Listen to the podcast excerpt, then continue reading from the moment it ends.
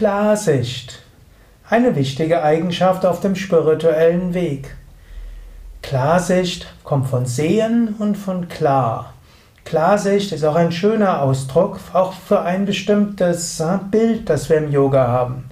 Im Yoga Sutra von Patanjali heißt es ja, Yogas Chitta Vritti Nirodha. Yoga ist das zur Ruhe bringen der Gedanken im Geist. Dann heißt es im dritten Vers, dann ruht der Sehende in seiner wahren Natur. Und im vierten Vers sagt Patanjali, in allen anderen Gemütszuständen identifiziert sich der Sehende mit seinen Vrittis, also mit seinen Gedanken und Emotionen.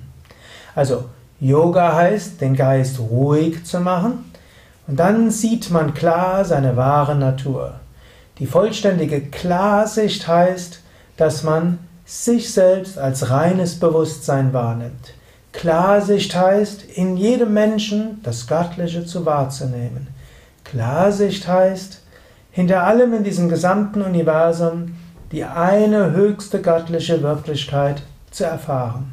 Das ist Klarsicht. Die Sichtweise, die überall Unterschiede zu sehen, die Sichtweise, äh, sich getrennt von anderen zu sehen, das ist trübe Sicht.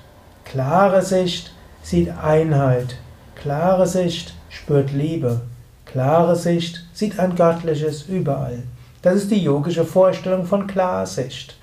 Und im Yoga gibt es ja eine Vielzahl von Übungen, um Klarsicht zu erlangen. Aber ich wollte nochmal auf den Vergleich zurückkommen, den die Kommentatoren zum zweiten und dritten Vers von Patanjalis Yoga Sutra haben.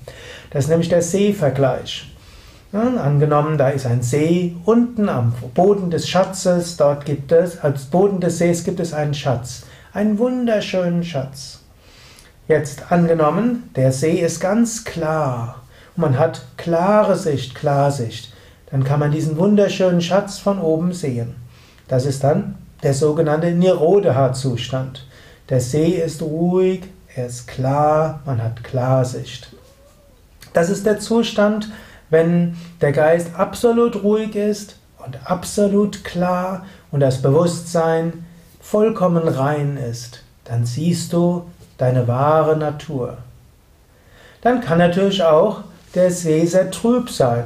Angenommen, es hat vor kurzem geregnet und dort ist irgendwo dreckiges Wasser hineingelaufen, ist der See trübe.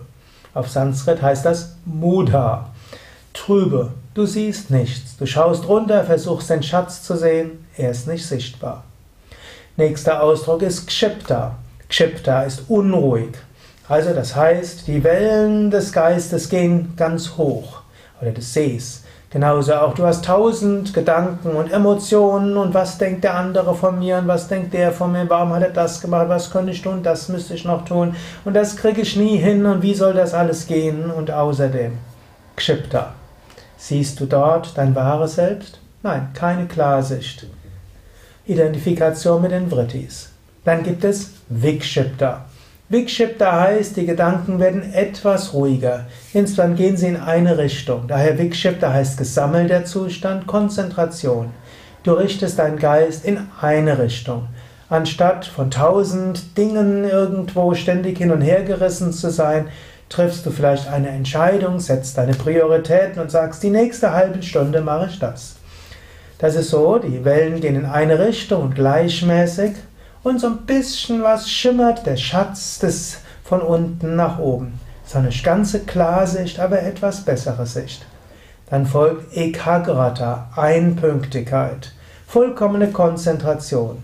Es ist noch nicht die Konzentration auf das, was am Fuße des Sees ist, sondern du könntest sagen, der See ist ruhig, aber die Strömung geht in eine Richtung. Es ist eine klare Ausrichtung und irgendwo reflektiert alles den wunderschönen Schatz von unten. Und dann folgt Nirodha, von dem ich vorher gesprochen habe, See absolut ruhig. Wasser absolut klar. Der Schatz ist klar zu sehen, wunderschön. Der Geist ist absolut ruhig. Bewusstsein absolut klar. Du erfährst deine wahre Natur als reines Bewusstsein, als reines Göttliche. Das ist die wahre, die tiefe Klarsicht. durch Yoga und Meditation und bewusste Übung und Loslassen zu erreichen.